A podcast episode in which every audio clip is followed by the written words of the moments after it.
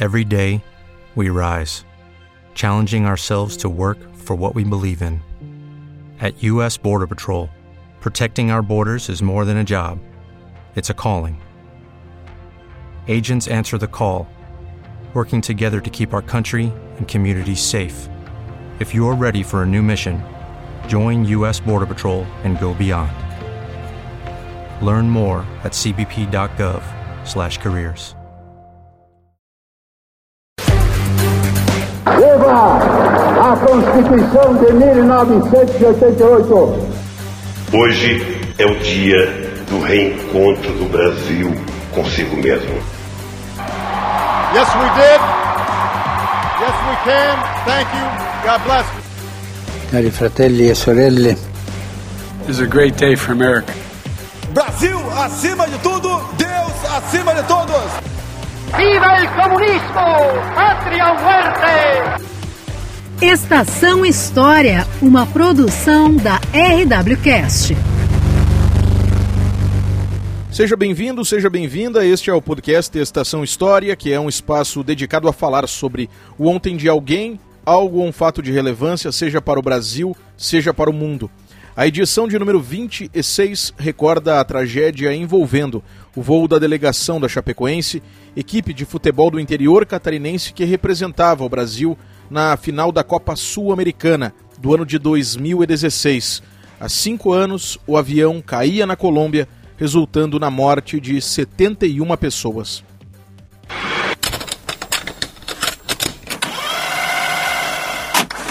A noite de quarta-feira, 30 de novembro do ano de 2016, era para reunir as equipes de Atlético Nacional e da Chapecoense, na Colômbia, para a disputa do jogo de ida da final da Copa Sul-Americana, que é o segundo torneio continental de futebol em importância.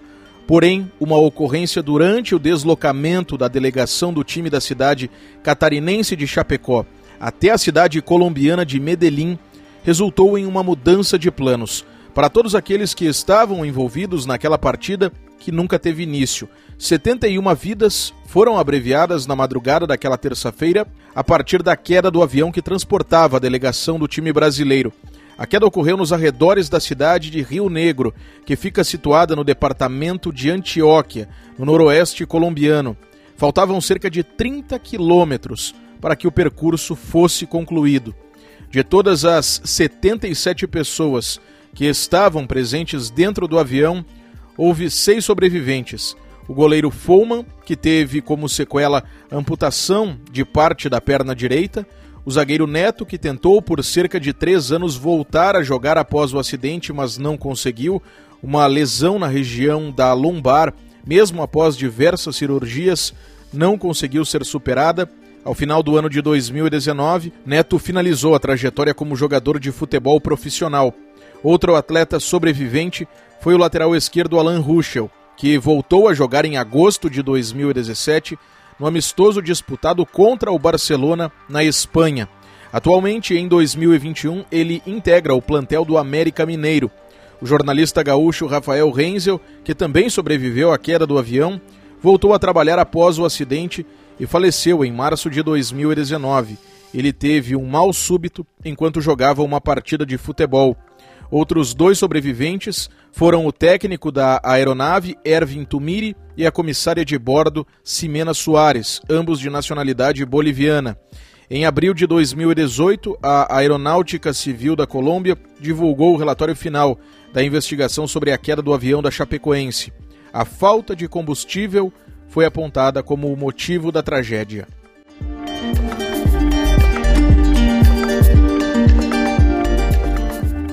Partir da quinta-feira, dia 1 de dezembro de 2016, pela agência Rádio Web, pude acompanhar diretamente em Chapecó os desdobramentos da tragédia, que acabou alcançando uma repercussão mundial. Um clube de futebol do interior do Brasil chegava a uma final de torneio continental. Tanto os jogadores quanto a instituição viviam um momento de ápice que foi finalizado com aquele acidente aéreo fatal. Em Chapecó, desde a minha chegada na quinta-feira, a cidade tinha ares de abandono. Havia pouquíssima circulação de pessoas nas ruas, o que se via com clareza, sim, eram as janelas de prédios e casas com alguma homenagem ao time da cidade. E estas se davam através de camisas e bandeiras penduradas de forma numerosa. Chapecó, apesar de ter uma população estimada em mais de 220 mil pessoas pelo IBGE, tem jeito e características muito próprias de município do interior, porque é interior, apesar da considerável população, tudo é muito característico destes lugares do Brasil mais interno. Evidentemente, a comunidade sentiu a perda, todas aquelas perdas, de gente que era dali ou que vivia em Chapecó, ou que naquele momento em especial dava muito orgulho àquelas pessoas.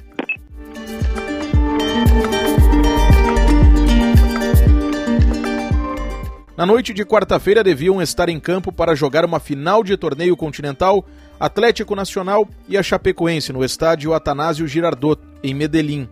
Não havia equipes em campo, nem a bola se movimentava com os olhares atentos do continente, como deveria ser. Havia, sim, cerca de 50 mil pessoas a ocupar as arquibancadas do estádio. Camisas brancas, na maioria, substituíram as verdes que são tão tradicionais do Atlético Nacional, que é um dos principais clubes de futebol da Colômbia. A torcida local foi ao estádio e homenageou Chapecó, a Chapecoense e as vítimas da tragédia. Entre parênteses. A ascensão da Chapecoense no futebol começou no início dos anos 2000. A crise nos primeiros anos do século resultou em uma recuperação no ano de 2007, quando obteve o terceiro título de campeã catarinense. Em 2009, disputou a quarta divisão nacional e ascendeu à terceira. Em 2012, subiu à segunda divisão nacional e, em 2013, à primeira divisão brasileira. Em 2015, pela primeira vez, a Chapecoense disputou uma competição internacional, a Copa Sul-Americana. Chegou até a fase das quartas de final contra o River Plate, da Argentina. A campanha terminou ali. No ano seguinte, na mesma Sul-Americana, eliminou o Independiente, da Argentina, que é o clube que mais conquistou títulos da Copa Libertadores.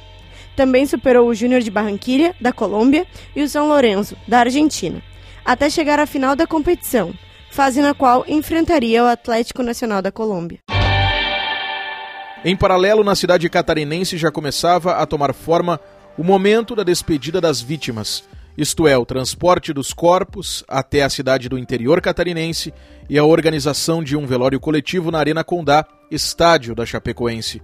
Familiares de jogadores, de membros da comissão técnica, de dirigentes do clube, de profissionais da imprensa ficavam boa parte do tempo dentro dos vestiários do clube no decorrer daqueles dias. Ali recebiam assistência do clube e dividiam, claro, o momento de dor. Por vezes, algum dos familiares deixava o vestiário e se dirigia ao campo de jogo onde se concentravam dezenas de profissionais da imprensa de Santa Catarina e de outros estados e até países. A torcida ia ao estádio, deixava flores, acendia velas e orava. Em um dos acessos às arquibancadas da Arena Condá se formou um memorial popular às vítimas da queda do avião da empresa boliviana Lamia. A agência Rádio Web, torcedores tentaram traduzir em palavras a dimensão da dor e do significado daquele momento. Por exemplo, William Crema afirmou que Chapecó havia sido golpeada duramente. A cidade parou, a cidade parou e não conseguimos ainda absorver o choque. Foi um choque muito grande, uma coisa que ninguém esperava e está muito tenso. A cidade parou, a cidade está de luto. Já Ivani Keller, outro seguidor da Chapecoense, destacou a necessidade de reconstrução do clube, inclusive como homenagem a todas aquelas pessoas que se foram no acidente. Muito triste, é uma tristeza né, que vai demorar muito tempo para a cidade toda se recuperar. Mas a, tem homenagem a todos esse, esse time, essas pessoas, de uma forma que devemos honrá-los, será seguir o seu, o seu legado. Continuar esse time e a fazer uma história bonita. Um caso marcado por imprecisão de informações envolveu a situação do goleiro Danilo da Chapecoense. Ele era um dos destaques da equipe. A informação de que havia sobrevivido, de que estava em atendimento e de que morrera se confundiram em diversos momentos. A mãe dele, Ilaia de Espadilha, sentindo a dor de ter de enterrar o filho, buscava naquele momento forças no sentimento transmitido pelas crianças que tanto admiravam o protetor da meta da Chapecoense. Nós recebemos um monte assim de, um, de cartas, de, de desenhos. desenho meu ídolo, meu ídolo. Então, isso aí, quando eu chegar na minha casa, que eu for ler aquilo ali, vai me fortalecer muito mais que eu saber que as crianças. Eu acho que criança, ele fala que tem no coração. Aquelas crianças nem desenho sabe fazer. Tem uns que fizeram umas bolinhas ali, só colocou o nome dele, mas o sentimento estava ali. Então você tem que analisar o sentimento de uma criança. Quando a criança fala, ela é pura, ela fala de coração, ela é verdadeira. O treinador Guto Ferreira havia comandado a Chapecoense até junho daquele ano, antecedendo Caio Júnior, técnico que faleceu na queda do avião. Ferreira detalhou como se vivia futebol em Chapecó. Todos os jogos aqui dentro do Chapecó, você vê que é, é, é família, a família que vem para cá, que lota a arena, que empurra seu clube. Um clube que não precisou, para chegar até aqui, pisar em ninguém, levar nada para o antijogo, sempre dentro do campo, sempre trabalhando da maneira mais digna e correta possível. Então isso aí que, que, que machuca esse momento, né? Da gente não entender o porquê, mas talvez, talvez tentando puxar, o homem lá de cima falou, pô, eu tenho que mostrar para o mundo como é que se faz futebol da maneira que eu gostaria que fosse. Então deixa eu chocar o mundo para as pessoas sentirem e entenderem o que é feito dentro de Chapecó. Três torcedores colombianos do Atlético Nacional se deslocaram a Chapecó após a ocorrência do acidente para, dentro do possível, dar apoio aos irmãos de arquibancada que seguem a Chapecoense. Os colombianos estavam programados para vir ao Brasil para acompanharem a segunda final da Copa Sul-Americana. Anteciparam a viagem, como afirmou também a agência Rádio Web, o torcedor colombiano Daniel Orreda. Disse ele que não acreditava no que estava acontecendo, que imaginava que era um pesadelo e que a notícia do acidente os afetou muito, como torcedores que também são, e então decidiram cancelar a viagem programada para mais adiante e anteciparem a ida a Chapecó. Sinceramente no creía lo que estaba pasando, pensaba que era un sueño, una pesadilla. Al enterarme que esta mala noticia ha afectado mucho pues, el corazón de nosotros, nuestro sentimiento como también torcedores que somos, pues decidimos cancelar el viaje y venirnos para acá. No sábado, dia 3 de dezembro, a Arena Condá recebeu o velório coletivo de 50 das 71 vítimas fatais da queda do avião da Chapecoense. O dia foi chuvoso, mas não amenizou a presença e a movimentação intensa da comunidade de Chapecó nas arquibancadas da Arena Condá. Milhares de pessoas entraram e saíram do local e choraram tantas perdas de uma só vez. O vai e vem teve início ainda no começo da manhã, porém somente por volta de meio-dia e trinta os corpos começaram a chegar. Tendas foram armadas em parte do campo de jogo para proteger os caixões e também os familiares da chuva. Os corpos eram carregados desde a parte situada atrás de uma das goleiras, iam até um ponto do meio-campo e então eram levados para dentro das tendas onde os familiares os aguardavam. Se ouvia o barulho da marcha fúnebre, da chuva e do choro que se multiplicava vindo de diversas partes da Arena Condá. Em parte do percurso dos caixões havia ondas curtas de aplausos. O velório de uma pessoa é ao natural carregado de tristeza, o ambiente pesado que se vivia naquele sábado no estádio da Chapecoense, por consequência, contaminava quem ali estivesse também com este sentimento amargo da perda. A cerimônia se estendeu até às 16 horas, quando novos deslocamentos começavam. Muitos jogadores eram de fora de Chapecó e de Santa Catarina, e então eram levados às respectivas cidades. O então prefeito de Chapecó, Luciano Buligon, discursou durante aquela cerimônia. Lendas deixam para nós heranças. Heranças de uma administração transparente, heranças de um futebol feito do jeito antigo de fazer futebol. Deixam para nós a garra de que uma cidade pequena do interior do Brasil pode ser gigante quando une forças de gente do bem, com os bons atletas, com boa diretoria, com um bom povo e com uma gana e uma raça de ganhar de vencer e de conquistar. O então e atual presidente da FIFA, Federação Internacional de Futebol, o suíço Gianni Infantino, também se manifestou naquela ocasião. Podemos estar aqui, do vosso lado, hoje para homenagear a memória dos que perderam a vida tragicamente e dar um abraço solidário aos seus familiares e amigos. E podemos também dar-vos uma mensagem de todo o mundo do futebol. estamos todos do vosso lado. Força Chape, eternos campeões, somos todos brasileiros, somos todos chapecoenses. Houve homenagens em muitos jogos de futebol daquele final de semana em todo o mundo. Atos em diversos países. Na Inglaterra, por exemplo, atletas do Manchester City, no aquecimento da partida a ser disputada contra o Chelsea, válida pelo campeonato local, usaram uma camisa com o símbolo da Chapecoense. Houve iniciativas de referência ao clube catarinense também em países como Alemanha, Austrália, Argentina, Escócia e Espanha. Também estiveram presentes na cerimônia o então e atual técnico da Seleção Brasileira de Futebol, Tite, o então presidente da CBF, a Confederação Brasileira de Futebol, Marco Polo Del Nero, o ex-zagueiro do Barcelona e da seleção espanhola, Carles Puyol, o ex-jogador da seleção holandesa, Clarence Seedorf, o então jogador do Real Madrid da Espanha e atualmente do Grêmio, Lucas Silva, o então presidente do Brasil, Michel Temer, entre outras personalidades.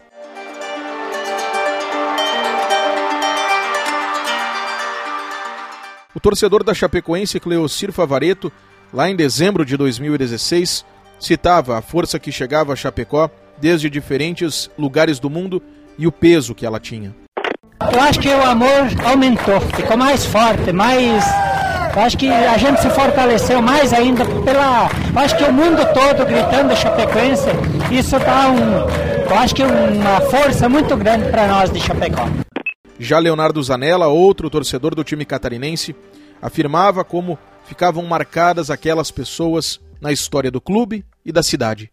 Eu me desde os seis anos aí pro estádio com, com meu tio, com meu pai. É, para nós não tem palavras isso, né? É, a homenagem é o mínimo que nós poderíamos fazer, porque sempre honrou o nome da cidade, honrou o nosso povo. E nós vamos cantar para sempre esse time.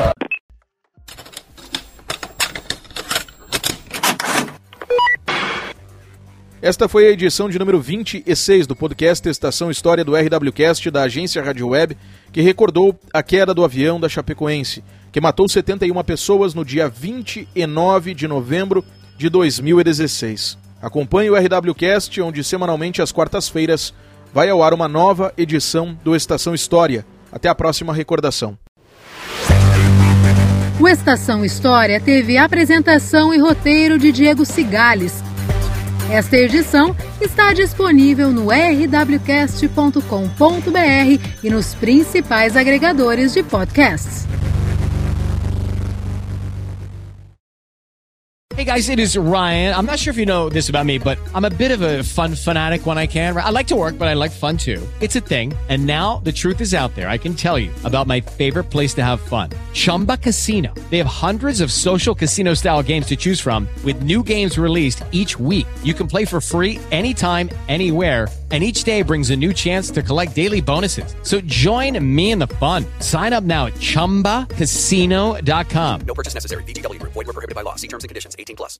With Lucky Land slots, you can get lucky just about anywhere. Dearly beloved, we are gathered here today to... Has anyone seen the bride and groom?